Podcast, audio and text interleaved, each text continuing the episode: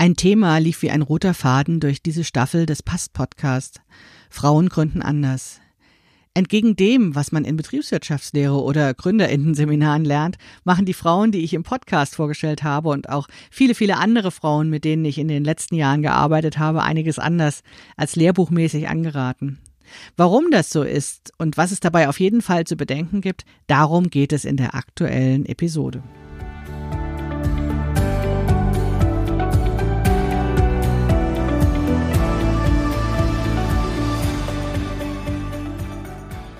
Hallo und herzlich willkommen zu Past, dem Podcast von Krafteln. Mein Name ist Maike Rentschbergner. Ich unterstütze Frauen dabei, sich selbst gut passende Kleidung zu nähen, die sie schön und stark macht. Meine Mission ist es, dieses Gefühl der Stärke, der Schönheit und der Zufriedenheit möglichst vielen Frauen zu ermöglichen. Zum Beispiel auch dir. Schön, dass du zuhörst.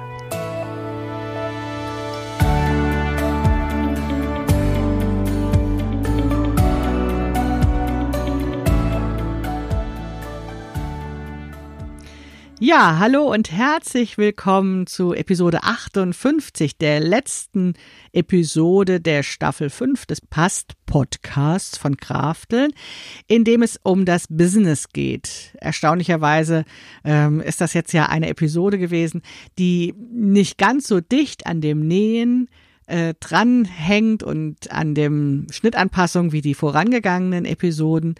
Aber ich fand das eben ganz spannend, einmal eine Staffel zu machen, in der es um das Handarbeitsbusiness oder um das Frauenbusiness geht und euch befreundete UnternehmerInnen vorzustellen. Denn dieses Handarbeitsbusiness und dieses, ja, ja auch betriebswirtschaftliche oder auch äh, unternehmensberaterische betrachten, ist ja auch Teil meines Geschäftsfeldes mit Krafteln B2B, also dem Business Krafteln, biete ich ja auch Beratungen an zum Thema Business, zum Thema Existenzgründung in der Handarbeitsbranche. Und, ähm, deswegen fand ich es ganz spannend, mal so eine kleine Staffel zu machen, um euch auch diesbezüglich ein bisschen hinter die Kulissen und meine Haltung zu diesem Thema zu bieten.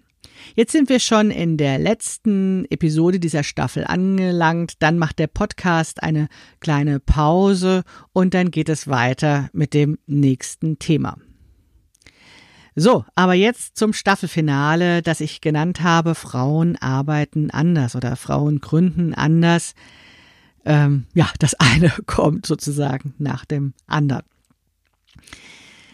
Ja, womit beginne ich? Ich würde sagen, der größte Unterschied zu den klassischen Start-ups, also Start-up jetzt auch im Sinne vielleicht von männlichen Unternehmensgründungen oder das, was wir so in dieser Fernsehsendung der Höhle der Löwen sehen, ist neben, ist bei Frauen eben neben dem langsamen Wachstum die Größe des Unternehmens. Und das wird bedingt durch die geringe Eigenkapitalausstattung und die Vermeidung von Fremdkapital. Für diejenigen, denen diese Begriffe vielleicht nicht ganz äh, geläufig sind, Eigenkapital bedeutet, dass ja Frau etwas gespart hat und das in das Unternehmen mit einbringt und damit hat äh, das äh, Unternehmen eben ein mm, Geld, eine Menge an Geld zur Verfügung, eine Menge an Kapital zur Verfügung, das aus eigenen Mitteln ja reingebracht wurde. Und Fremdkapital ist dann etwas wie ein Kredit, was eben von einer Bank kommt oder von Investoren, also anderen GeldgeberInnen. Und äh, Frauenunternehmen oder Unternehmen, die von Frauen gegründet werden, haben eben oft eine geringe Eigenkapitalausstattung und Frauen fragen oder bemühen sich auch weniger um Fremdkapital. Während eine klassische Unternehmensgründung mit einem Businessplan der also die Berechnung des Kapitalbedarfs und die Beantragung von Fremdkapital, also geliehenem Geld startet, gründen viele Frauen mit dem, was sie haben, also mit ihrem Wissen, ihren Erfahrungen, ihrem Können und meistens eben mit wenig Geld. Frauen haben deswegen ähm, weniger Eigenkapital, weil sie im Laufe ihres Le Lebens oder Berufslebens häufig weniger Geld ansparen können. Sie verdienen dann im Schnitt weniger als Männer und haben durch Pausen zum Beispiel wie Kinder bekommen, also Familienphase, in denen kein Einkommen erwirtschaftet wird, auch weniger Zeit, eigenes Vermögen anzusparen. Und wenn dann nicht ein unerwarteter Geldsegen kommt, also zum Beispiel eine Erbschaft oder eine Abfindung aus einem wie man das so kennt, im gegenseitigen Einverständnis beendeten Arbeitsverhältnis, haben Frauen schlichtweg nicht genügend Geld gespart, um mit einem soliden Eigenkapitalanteil in ein Unternehmen zu starten. Und das betone ich deswegen, weil man Fremdkapital immer nur dann bekommt, wenn man wirklich einen ja in den Augen der Investoren soliden Eigenkapitalanteil aufweisen kann. Also das Verrückte ist, man kommt, bekommt nicht Geld geliehen, weil man Geld braucht, sondern weil man schon eben Eigenkapital, also Geld hat. Aber so ist das eben häufig bei Investoren, die ja das eben nicht aus ähm, Menschenliebe das Geld geben, sondern weil sie wollen, dass es ein erfolgreiches Unternehmen wird und sie eben ihr Geld ja möglichst mit Verzinsung oder mit einem höheren Anteil dann eben zurückbekommen. Ja, und äh, wenn also die Frauen wenig Eigenkapital haben und dann auch wenig Fremdkapital bekommen oder auch gehört haben, dass es schwierig ist, das zu bekommen ist, beantragen sie das dann ähm, eben nicht. Aber warum machen sie dann trotzdem sich selbstständig? Ein Grund ist, dass eine Gründung deswegen erfolgt, weil sich eben bei einer Bewerbung auf dem Arbeitsmarkt vergleichsweise wenig Chancen ausgerechnet wurde, weil die Erwerbsbiografie zum wenn sie durch die Familienphase unterbrochen ist, ja sowieso dann nicht der beste Ausgangspunkt ist, um wieder auf den Arbeitsmarkt zurückzukommen. Und selbst wenn die Frau ähm, dann auch gearbeitet hat, dann ist es oftmals nur ein Teilzeitjob, wo dazu verdient wird und das kann dann auch in einem Tätigkeitsfeld sein, was zum Beispiel unterhalb der Qualifikation ist oder in einem anderen Beruf, der eben nicht gelernt wurde. Denn vielleicht ist es gar nicht möglich, in dem Job, den sie vorher gemacht hat, in Teilzeit zu arbeiten. Und wenn es dann sowieso nur um Stundenweise und dazu verdienen ist, legen Frauen oftmals nicht so eine hohe Latte an das, was sie dann dort machen. Und machen dann irgendwas und das ist dann keine stringente Erwerbsbiografie, keine Karriere, wie das ja oft so genannt wird. Und dann ist es tatsächlich so, dass nach dieser Familienphase in einem bestimmten Alter das für Frauen dann auch schwieriger ist, eben wieder zurückzukehren auf den Arbeitsmarkt und ähm, ja, also nicht gerade alle nach ihnen rufen. Und wenn dann aber in einer bestimmten Lebensphase, also nach der Familienphase oder auch zum Beispiel bei einer Trennung von dem Ehemann, darüber nachgedacht wird, wieder mehr Geld verdienen zu wollen oder zu müssen, oder ja einfach die Lust besteht, mehr Zeit wieder in Erwerbsarbeit zu investieren, dann kann eben oftmals nicht nahtlos an das vorherige Berufsleben angeschlossen werden. Das war bei mir letztlich auch so. Und es war auch so, dass ich das gar nicht wollte. In der Familienphase hatte ich mich nämlich auch verändert. Mich interessierten plötzlich ganz andere Dinge oder andersrum gesagt hat, das, was ich vorher getan hatte, also stundenlang in irgendwelchen Meetings zu sitzen und mir die ach so geistreichen Ideen von Männern anzuhören und dafür dann auch noch stundenlang im Zug unterwegs zu sein und irgendwo anders zu übernachten und so weiter, weil ich ja eben bundesweit arbeitete. Das schien mir nach der Pause, in der ich mich um mein Kind gekümmert hatte, wirklich wenig erstrebenswert. Deswegen wollte ich etwas anderes machen, aber darauf wartete der Arbeitsmarkt ebenso wenig.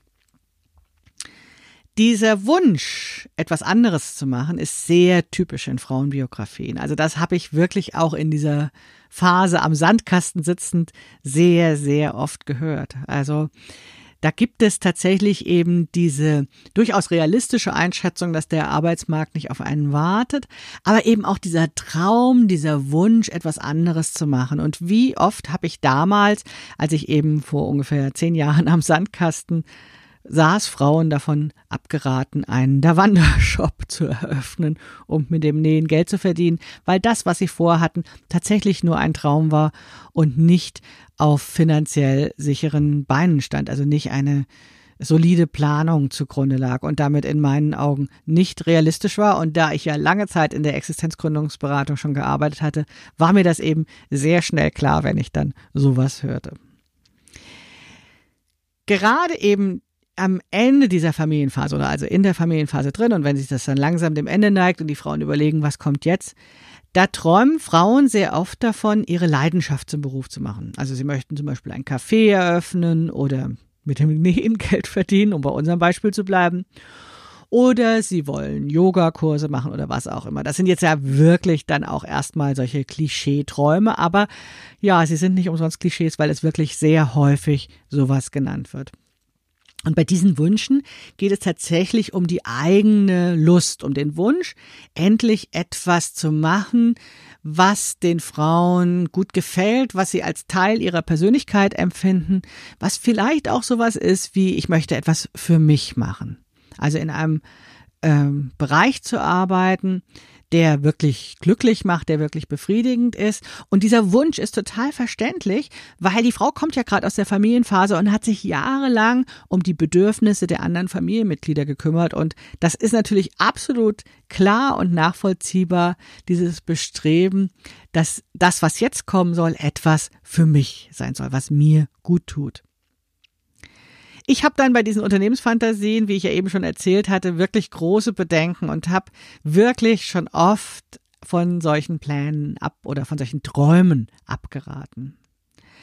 Auch wenn ich in der ersten Episode dieser Staffel dieses Podcast davon erzählte, auch wenn ich dann nicht mehr der Meinung bin, dass es unbedingt einen Businessplan braucht, um zu gründen, glaube ich, dass genau diese nüchternen Berechnungen die man eben braucht, um so einen Businessplan zu machen, manchen Frauen wirklich ganz gut tun würden, um eben diesen Traum vom eigenen Laden auf eine solide Grundlage zu erstellen. Also was ich kritisiere am Businessplan ist ja, dass diese, diese ähm, Zukunftsfantasien in Zahlen gebastelt werden und dann scheinbar eine Wirklichkeit erzeugen, weil sie eben so schwarz-weiß auf Papier stehen, äh, von der man gar nicht wissen kann, was das ist. Was aber am Businessplan gut ist, ist tatsächlich einfach mal durchzurechnen, welche Kosten entstehen mir wirklich und kann ich das mit Wahrscheinlichkeit eben erwirtschaften mit dem, was ich machen will. Und das ist dann letztendlich ein solides, eine solide Grundlage, die dann eben ein Zahlenmaterial, was ja eben zeigen kann, ob das eben ein schöner Traum ist oder ein tragfähiges Geschäftskonzept. In einem Spiegelartikel habe ich unlängst gelesen, ein äh, Artikel von einer Karriereberaterin, die ähm, eben über ihre Arbeit berichtet und die sagt, ich werde den Artikel übrigens in den Show Notes dann auch verlinken, dass seit der Corona-Krise viel weniger Frauen sich mit diesen verträumten Berufswünschen an sie wenden. Seitdem deutlich geworden ist, dass Menschen aufgrund der außergewöhnlichen Situation ihren Arbeitsplatz verlieren werden, geht es plötzlich ums Geld. Also noch wissen wir ja nicht genau, wie die Krise sich wirklich auswirkt, wie stark die Rezension wird, die dann darauf kommen wird. Aber was wir wissen ist, es werden Arbeitsplätze kaputt gehen. Wir wissen halt nur noch nicht so genau, wen es trifft. Aber diese Sorge ist durchaus berechtigt. Und das verändert dann etwas ja, auch mit den Wünschen der Frauen, die sich an äh, solche Leute wie eben eine Karriere- oder Arbeitsplatzberaterin wenden. Also seitdem es eben deutlich geworden ist, dass, dass Arbeitsplätze in Gefahr sind, geht es endlich ums Geld. Statt einen Traum zu verwirklichen, wollen die Frauen, die sich an diese Beraterin wenden, nun wirklich Geld mit ihrer Arbeit verdienen, weil der Mann, auf den sie sich in den vorherigen Jahren verlassen hatten, eben jetzt nun von Arbeitslosigkeit betroffen oder eben bedroht ist. Und diese etwas träumerischen Arbeitsfantasien, ein Café zu öffnen oder sonst wie der Leidenschaft nachzugehen, sind ja in dem Sinne dann auch ein Luxusproblem der gut versorgten Ehefrauen. Frauen, die aber schon immer einen Teil zum Familieneinkommen beitragen mussten oder eben das gesamte Familieneinkommen als Alleinerziehende erwirtschaften mussten, können darüber tatsächlich nur lächeln. Aber diese Frauen, die eben lange in dieser Familienphase steckten und dann vielleicht nur dazu verdienten, die gibt es zu Genüge, insbesondere in Westdeutschland. Das ist auch nicht überraschend, denn das gibt es schon seit mehreren Generationen. Äh, viele werden Mütter haben, die genau nach diesem Modell lebten und keine anderen Frauen kennen, die das anders machen. Also woher sollten diese Frauen es auch anders wissen. Es gibt nämlich viel zu wenig Vorbilder, wie eine Berufstätigkeit mit der Familie vereinbart werden kann. Oder wenn es sie gibt, dann sind das eben keine Medienheldinnen oder die dann irgendwie groß besprochen oder gezeigt oder porträtiert werden. Da wird einfach wenig davon erzählt von den Frauen in ganz normalen Berufen, die eben eine Familie ernähren beziehungsweise einen Großteil des Familieneinkommens erwirtschaften. Auf der anderen Seite gibt es eben die Botschaft unserer Mütter, und ich spreche jetzt tatsächlich auch mit diesen Erfahrungen, in Westdeutschland aufgewachsen zu sein, die uns zuflüstern, dass wir alles werden können und in Klammern auch alles werden sollen, um dann ihre Träume zu verwirklichen, die sie nämlich irgendwann begraben hatten. Es gibt viele junge Frauen, die wirklich gut ausgebildet sind. Also Schülerinnen haben oft bessere Schulabschlüsse als die männlichen Schüler. Es gibt viele Studentinnen, oder genauso viele Studentinnen wie Studenten. Aber es gibt weniger Frauenkarrieren und erfolgreiche Frauen, die unsere Vorbilder sein könnten. Und dann auch noch Frauen, die erfolgreich sind und Familie gleichzeitig haben, umso weniger. Oder die, die es gibt, sind so weit von uns entfernt, von unserer Lebenswelt entfernt, dass wir dann auch nur schwer eben uns damit identifizieren können. Natürlich gibt es nämlich diese ein oder andere Vorzeigefrau ja, dir werden wahrscheinlich genauso wie mir bestimmte Namen einfallen, die wir irgendwie aus den Medien kennen. Aber auch diese Vorzeigefrauen werden leider in der Krise immer unsichtbarer. Denn während die Männer lautstark ihre Krisenlösungskonzepte verkünden und sich dabei gegenseitig gockelnderweise übertrumpfen, kümmern sich Frauen um Homeschooling und das warme Mittagessen. Da gibt es auch einen interessanten Artikel von äh, Julia Jeckel dazu, den ich euch auch in den äh, Show Notes verlinke.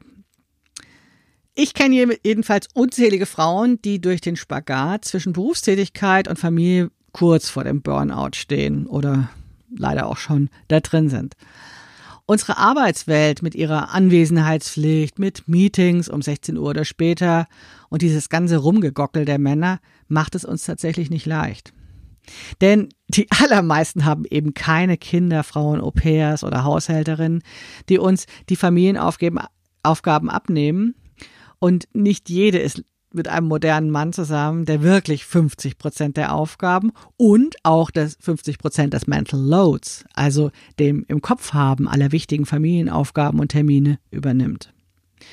Viele Frauen ackern vor sich hin, versuchen die Hälfte des Familieneinkommens zu erwirtschaften um sich damit Gleichberechtigung zu erkaufen und gehen dabei oft über ihre Belastungsgrenzen. Kein Wunder, dass auch diese Frauen oftmals davon träumen, ihre Träume zu verwirklichen und ein Unternehmen zu gründen.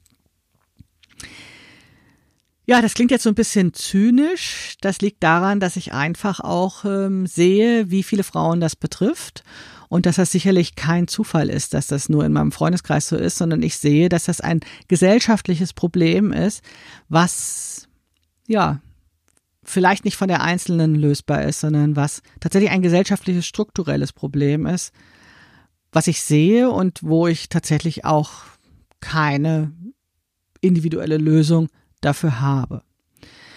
Trotzdem unterstütze ich natürlich individuelle Lösungen, also den Versuch, ja, das auch mit einer Existenzgründung zu ermöglichen, das Einkommen zu erwirklichen, ähm, verwirklichen, weil es ist ja individuell trotzdem möglich, auch wenn wir nach wie vor dieses große strukturelle Problem haben. Denn es ist möglich, weil ich fest daran glaube, dass es möglich ist, mit der eigenen Arbeit in eigener Verantwortung ein adäquates Einkommen zu erwirtschaften, also mit einem eigenen Unternehmen in selbstständiger Arbeit das Einkommen zu erwirtschaften. Aber ich sage dir eben bewusst, es geht um das adäquate Einkommen, weil darum geht es. Es geht nicht darum, Träume zu verwirklichen, sondern es geht darum, ein Einkommen zu erwirtschaften, das uns ernährt. Wenn wir nebenbei noch einen Traum verwirklichen oder die Welt verändern, dann ist das das Sahnehäubchen. Dann gibt es eben diesen Zusatzkick, diese Energie, mit Leidenschaft zu arbeiten und etwas wirklich Besonderes der Welt anzubieten. Aber ganz ehrlich gesagt, das muss gar nicht sein. Es reicht, etwas zu arbeiten, das uns zufrieden macht und uns ernährt. Ja, viele glauben vielleicht, dass ähm, das jetzt ernüchternd ist, was ich sage. Aber ich habe beobachtet, dass die meisten Männer sich auch nicht in ihrer Arbeit selbst verwirklichen. Sie arbeiten einfach und bringen Geld nach Hause. Wenn sie Glück haben mit ihrer Berufswahl, dann werden dann bei ihrer Arbeit auch ihre Bedürfnisse nach Anerkennung und so weiter verwirklicht. Falls nicht, dann gehen sie einfach nach Hause, spielen mit ihrer Modelleisenbahn oder leben ihre Fantasien auf dem Fußballplatz auf. Nach meiner Beobachtung sind Männer oft viel weniger idealistisch als Frauen. Solange eben dieses Familienmodell existiert, dass der Mann der Ernährer ist, dann wird er eben alles dafür tun, Geld zu verdienen oder ordentliches Geld zu nach Hause zu bringen oder zu verdienen, um eben ein attraktiver Partner für ein attraktives Weibchen zu sein. Es gibt irgendwie keinen Anreiz dafür, ein guter Mann zu sein. Es geht darum, dass der gute Mann eben ordentliches Geld bringt. Wenn wir unsere Berufslaufbahn so gestalten als Frauen, dass wir nur dazu verdienen wollen, dann wird sich an diesem Modell nichts ändern. Ich glaube, es ist ein Missverständnis, einen Traum zu verwirklichen, gleichzusetzen, damit, also das gleichzusetzen, damit der Welt die eigenen Talente zur Verfügung zu stellen.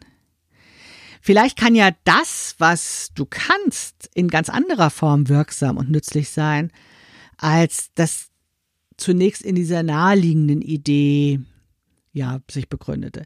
Vielleicht ist ja das, was du kannst ähm, und was dich befähigen würde, ein Café zu eröffnen, auch für was ganz anderes nützlich. Wo könnte das, was du kannst, was dich ausmacht, was dich speziell macht, was du gerne machst, auch noch sonst anwendbar sein. Also vielleicht nicht in dieser naheliegenden Idee, sondern vielleicht in einer Idee, die etwas hm, vielversprechender ist, um ein adäquates Einkommen zu erwirtschaften.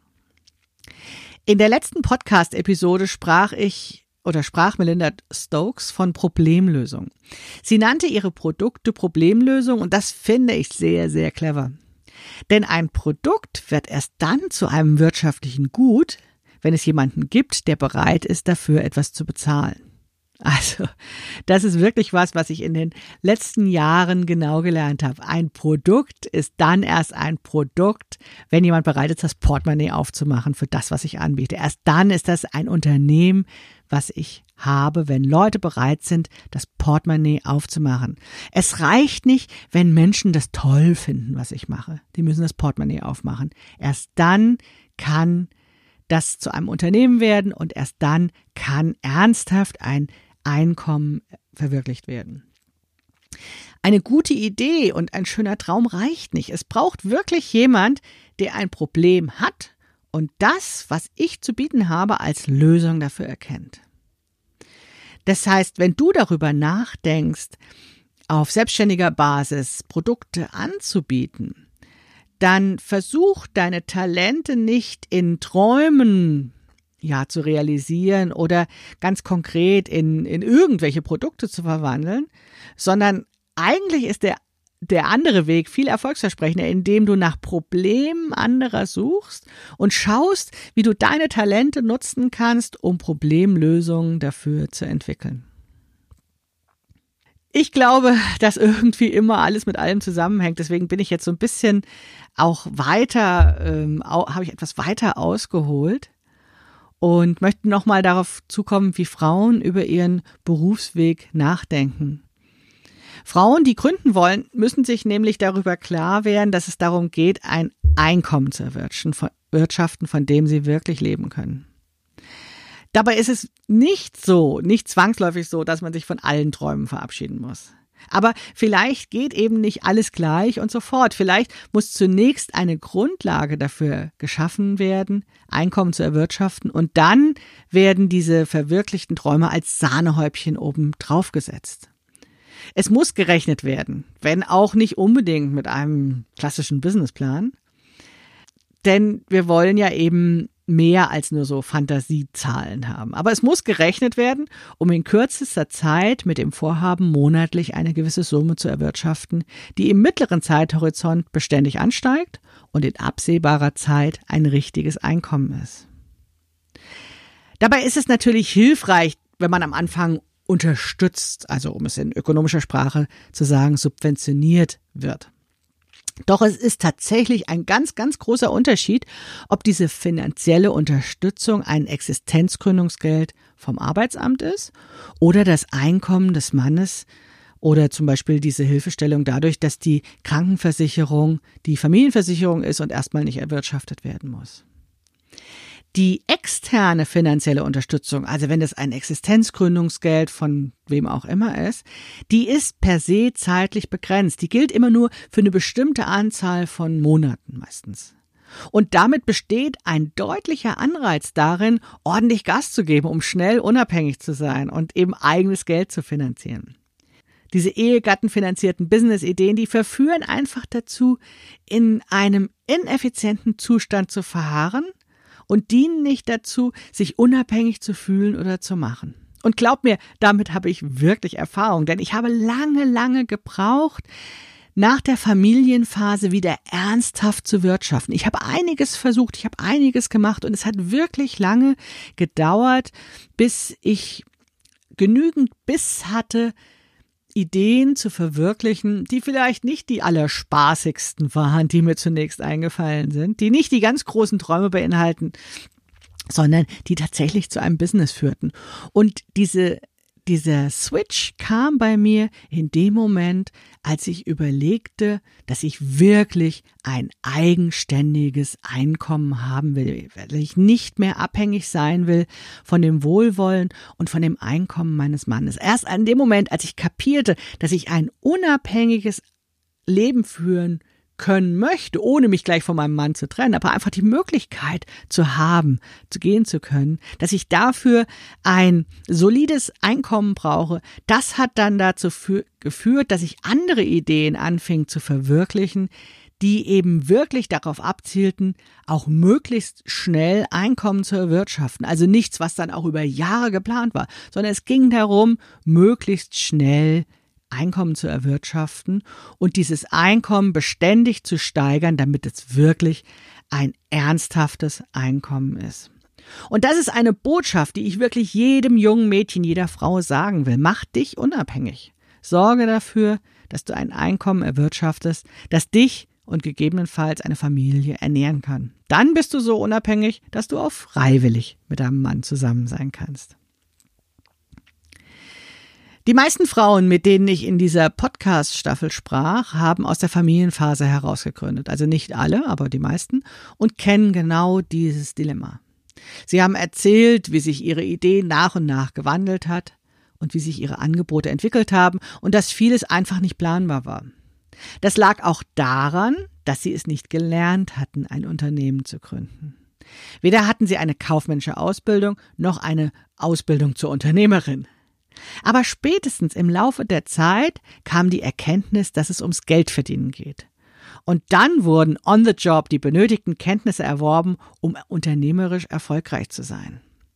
Immer dann, wenn der Wunsch entstand, nicht einfach nur einen Traum zu verwirklichen, sondern wirklich ein Einkommen zu erwirtschaften, wurde die ganze Sache ernst. Die Motivation war dann auf einmal eine andere und das veränderte Entscheidungen und Angebote.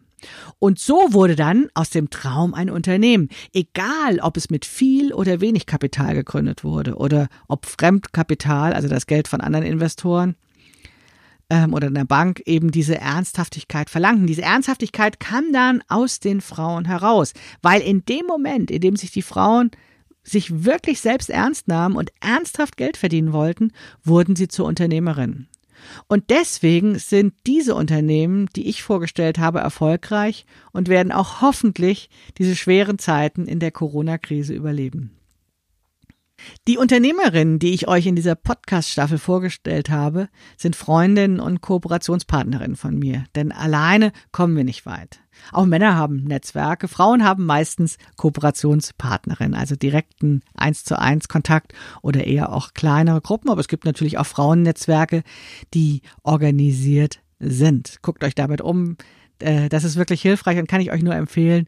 Tobt nicht allein los, sondern sucht euch Mitstreiterinnen und ja, organisiert euch Netzwerke, damit ihr nicht allein auf der Welt seid.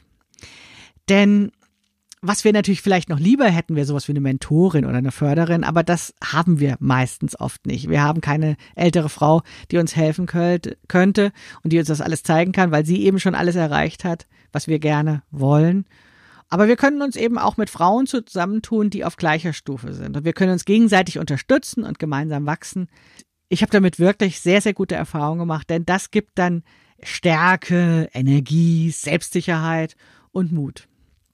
Denn wenn meine Unternehmerinnen-Freundinnen mitfiebern, wenn ich etwas Neues probiere und mich dabei mit Rat und Tat unterstützen, wird es wirklich viel leichter am Ball zu bleiben.